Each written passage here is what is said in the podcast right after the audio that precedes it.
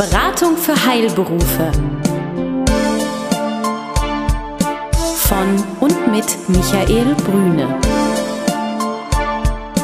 Wissen, das Sie wirklich brauchen.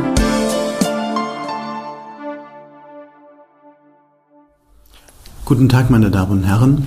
Hier ist wieder der 14-tägige Podcast und Newsletter der Beratung für Heilberufe. Mein Name ist Michael Brüne und ich begrüße Sie herzlich. Vor einigen Wochen haben wir ein Interview mit Frau Vogt, Steuerberaterin aus Berlin, geführt. Hier ging es im Schwerpunkt um die Betriebsprüfung in Apotheken. Als Anhang dazu haben wir einen Teil dieses Podcasts darauf verwendet, wie Mitarbeiter auch aus steuerlicher Sicht oder finanzieller Sicht gut gebunden werden. Ein bisschen habe ich die Befürchtung, dass dieser Teil, der durchaus interessant ist und einen Mehrwert für Sie stiftet, ein bisschen untergegangen ist. Daher haben wir ihn noch einmal herausgenommen und senden ihn heute separat. Viel Freude dabei. Die Bindung von Mitarbeitern, gerade in einem schwierigen Markt, im qualifizierten Bereich, ist es heute insbesondere im ländlichen Bereich ganz schwierig, ja, an Apotheker und Apothekerinnen oder auch an pharmazeutische technische Angestellte zu kommen. Was haben Sie da für Gedanken? Wie kann man Mitarbeiter nicht nur gewinnen, da gibt es ja verschiedene Gedanken, sondern auch dann attraktiv für die Mitarbeiter sein? Ja, richtig, das ist genau der Punkt. Wir haben ja im Apothekenbereich den Tarifvertrag, sodass die Gehälter relativ fest geregelt sind. Ich kann natürlich hier immer mit Tarifzahlung plus X arbeiten, aber es ist auch bekannt, dass Geld als Motivationsmittel ja immer nur eine gewisse Zeit wirkt. Danach lässt dieses Motivationsmittel nach. Und ich muss letztlich sehen, wie ich meine Apotheke an sich attraktiv mache. Und da spielen natürlich eine Vielzahl von externen und internen Faktoren eine Rolle, die man zum Teil ja nur bedingt ändern kann. Sowas wie Standorterreichbarkeit, Ausstattung äh, oder auch Organisation der Apotheke und letztlich das Arbeitsklima spielen immer eine Rolle. Und man kann oder sollte da auch versuchen, das Ganze so positiv wie möglich zu gestalten für die Mitarbeiter und durchaus auch auf die Wünsche der Mitarbeiter zu reagieren. Denn es sind ja häufig nicht widerstreitende Interessen, sondern schon gemeinsame Interessen. Der Mitarbeiter selbst ist ja auch zufrieden, wenn er einen attraktiven Arbeitsplatz hat, sich dort wohlfühlt, sich nicht verändern muss Insofern äh, spielt das, denke ich, für beide Seiten eine große Rolle. Da kann ich nochmal Gedanken zu steuern. Also da ist ja immer wieder die Frage, ach, zu mir kommt ja keiner und das ist alles so weit weg. Und es wechseln die Leute nicht. Also das sind solche Vorbehalte, die sehr häufig eben gegeben werden.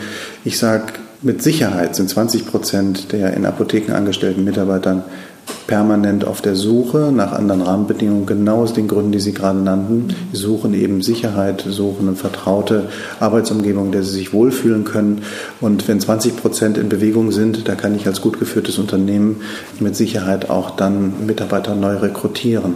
Das, was wir jetzt nochmal überlegen, ist ja, wenn Sie jemanden neu bekommen, Mitarbeiter gucken natürlich auch. Wir sind, wenn wir mal vom Apotheker mal abschauen, im Helferenbereich sind wir nicht gerade im Spitzenverdienerbereich, wird natürlich sehr häufig auch nach Tarif geschaut.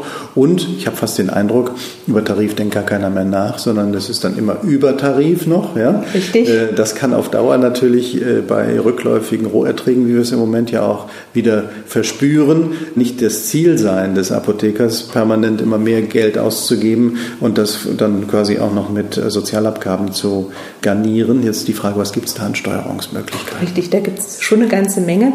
Denn letztlich ist ja auch immer die Frage, die sich häufig stellt, was bleibt dem Mitarbeiter nachher übrig? Und gerade wenn das ist ja auch ein Frauenberuf, vielfach mit Frauen zu tun haben, die dann die Steuerklasse 5 haben, bleibt ja unter Umständen sehr, sehr wenig übrig.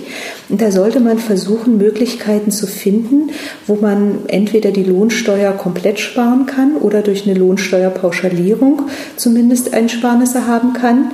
Meistens hängt an all diesen Möglichkeiten auch noch eine komplette Sozialversicherungsfreiheit, sodass wir in den Bereichen sparen können. Und da bieten sich also eine ganze Menge von Möglichkeiten an, die im Prinzip schon da greifen, wo ich vielleicht einen Mitarbeiter für meine Apotheke vielleicht gerade im ländlichen Bereich gewinnen möchte.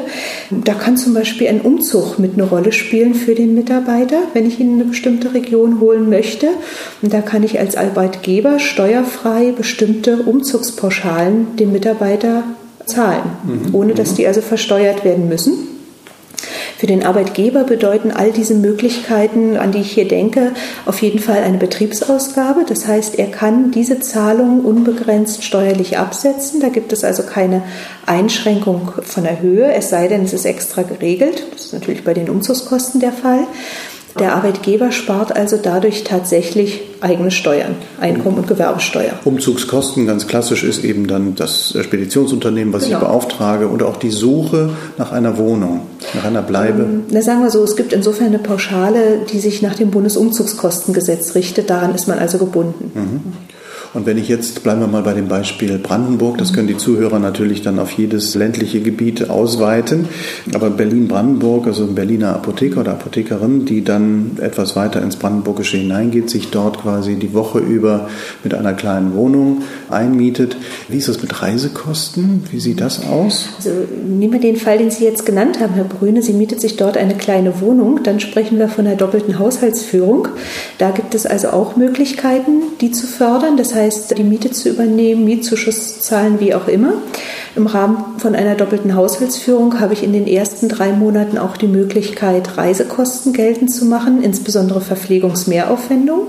Die Möglichkeit habe ich dann also auf jeden Fall auch, kann das als Arbeitgeber bis zu bestimmten Beträgen hin auch steuerfrei bezahlen. Wenn ich mir stattdessen keine Wohnung dort nehme, sondern jeden Tag fahre, habe ich das Problem in aller Regel, gerade nach dem jetzt ab 2014 geänderten Reisekostenrecht, dass ich dann keine Reisekosten im eigentlichen Sinne mehr habe, sondern es sind Fahrten zur ganz normalen Tätigkeitsstätte. Aber auch in dem Fall hat der Arbeitgeber die Möglichkeit, steuerfrei diese 30 Cent pro Entfernungskilometer, das, was wir alle als Entfernungspauschale auch aus der Steuererklärung kennen, dem Arbeitnehmer steuerfrei zu erstatten.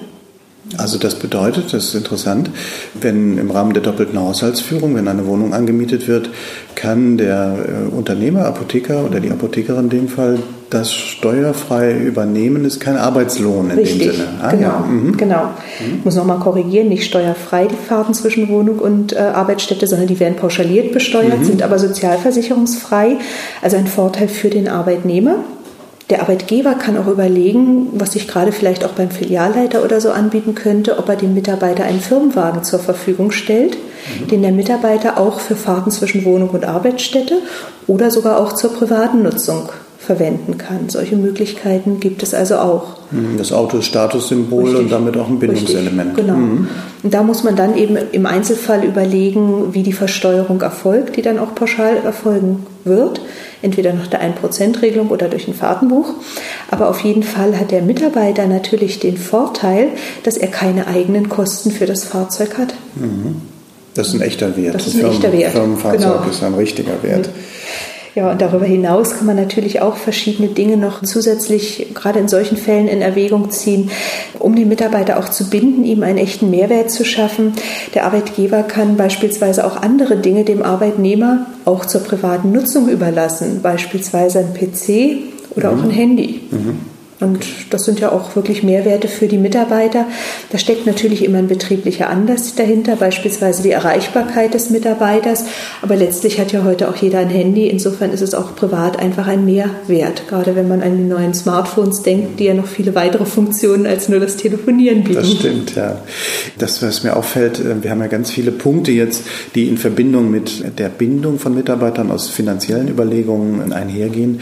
Das Thema Altersvorsorge haben wir im Moment noch gar nicht beleuchtet. Da ist ja sehr viel Aufwand betrieben worden, damals beginnend mit Herrn Riester, dessen Name ja auch äh, schöpfungsgebend war dafür und sogar in den Tarifverträgen verankert.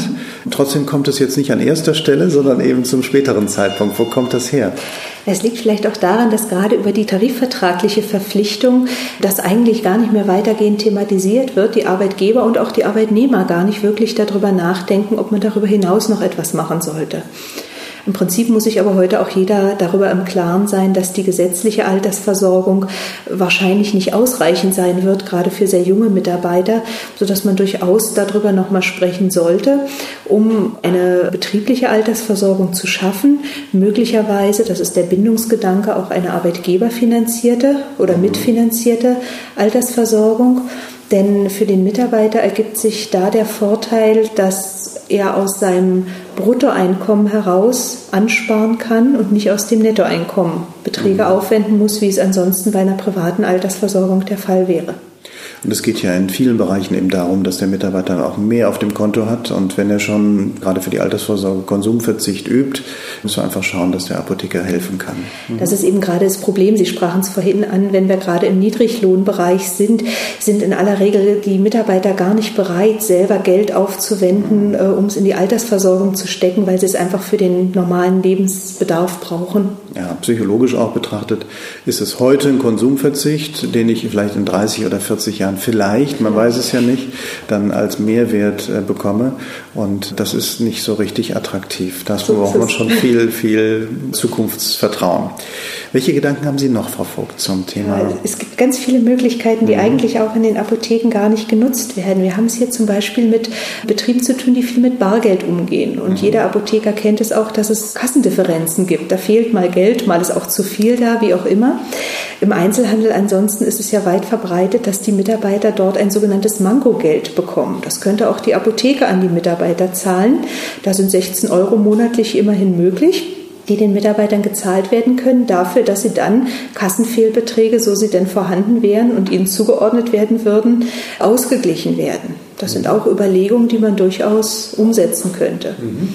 Genauso auch Thema Mitarbeiterverpflegung, gerade im ländlichen Bereich, wo es vielleicht wenige Verköstigungsmöglichkeiten gibt oder in größeren Betrieben kann man überlegen, ob es da sinnvoll sein kann, den Mitarbeitern etwas anzubieten oder nicht. Mhm. Mhm. Ja, dann gibt es natürlich ganz klassische Dinge, die Überlassung von Berufskleidung, die Reinigungskosten dafür zu erstatten oder bei Mitarbeitern, die noch nicht schulpflichtige Kinder haben, an die Kindergartenzuschüsse zu denken. Das sind alles Dinge, die man den Mitarbeitern regelmäßig, immer dann, wenn die Voraussetzungen vorliegen, auch erstatten kann. Es gibt die Möglichkeit, das wird sehr häufig als Tankgutschein bekannt sein, mhm. den Mitarbeitern auch Sachzuwendungen im Wert von bis zu 44 Euro monatlich zukommen zu lassen. Und da ist eben eine klassische Möglichkeit die Überlassung von Kraftstoffen zur Nutzung des privaten mhm. PKWs. Man kann aber auch an andere Dinge denken, je nachdem, was sich gerade dort ergibt, wo man eben zusätzlich zum ohnehin geschuldeten Arbeitslohn, das ist die Voraussetzung, einfach etwas für den Mitarbeiter tun kann, ohne dass er es selber versteuern muss. Und zum Teil sind diese Zuwendungen auch möglich bei sogenannten Minijobs, wie wir das in der Vergangenheit ja nannten. Da kann man solche Zuwendungen auch machen.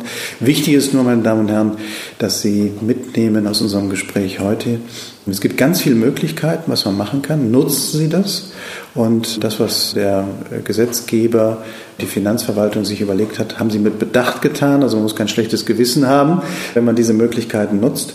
Und ich glaube, es ist einfach ganz wichtig zu überlegen, nicht alles mit der Gießkanne auszuschütten, sondern wirklich zu schauen, was braucht der Mitarbeiter individuell, was kann auch Wirkung erzeugen und was kann wirklich Bindung erzeugen, weil das ist ja das A und O. Geld gibt man ja auch neben vielen anderen Dingen, um eine Bindung zu erzeugen, und zwar eine zielgerichtete Bindung zu erzeugen. Liebe Frau Vogt, ich danke Ihnen ganz herzlich, dass ich bei Ihnen sein durfte. Sehr gerne, Herr Brüne. Bis zum nächsten Mal. Bis zum nächsten Mal. Besuchen Sie uns im Web. Mehr Informationen finden Sie unter www.beratung-heilberufe.de